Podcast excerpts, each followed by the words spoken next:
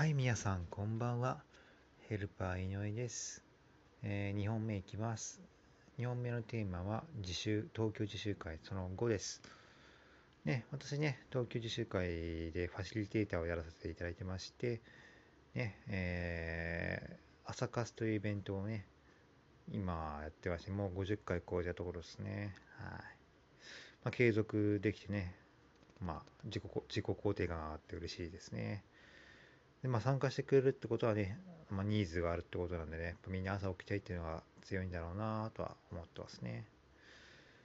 でね、あのー、今新しい企画を作ったんですけど、人来ないです まあ思い当たる節は3つあって、ね、えー、人数が3人、時間が中途半端、あ自分のスキル不足がありますね。まあね、一回明日でラストをやってみて、ちょっと一回この企画は中止して、またね、えー、考えて、いろいろトライアンドエラーをやっていきたいと思います。ではまた明日、失礼します。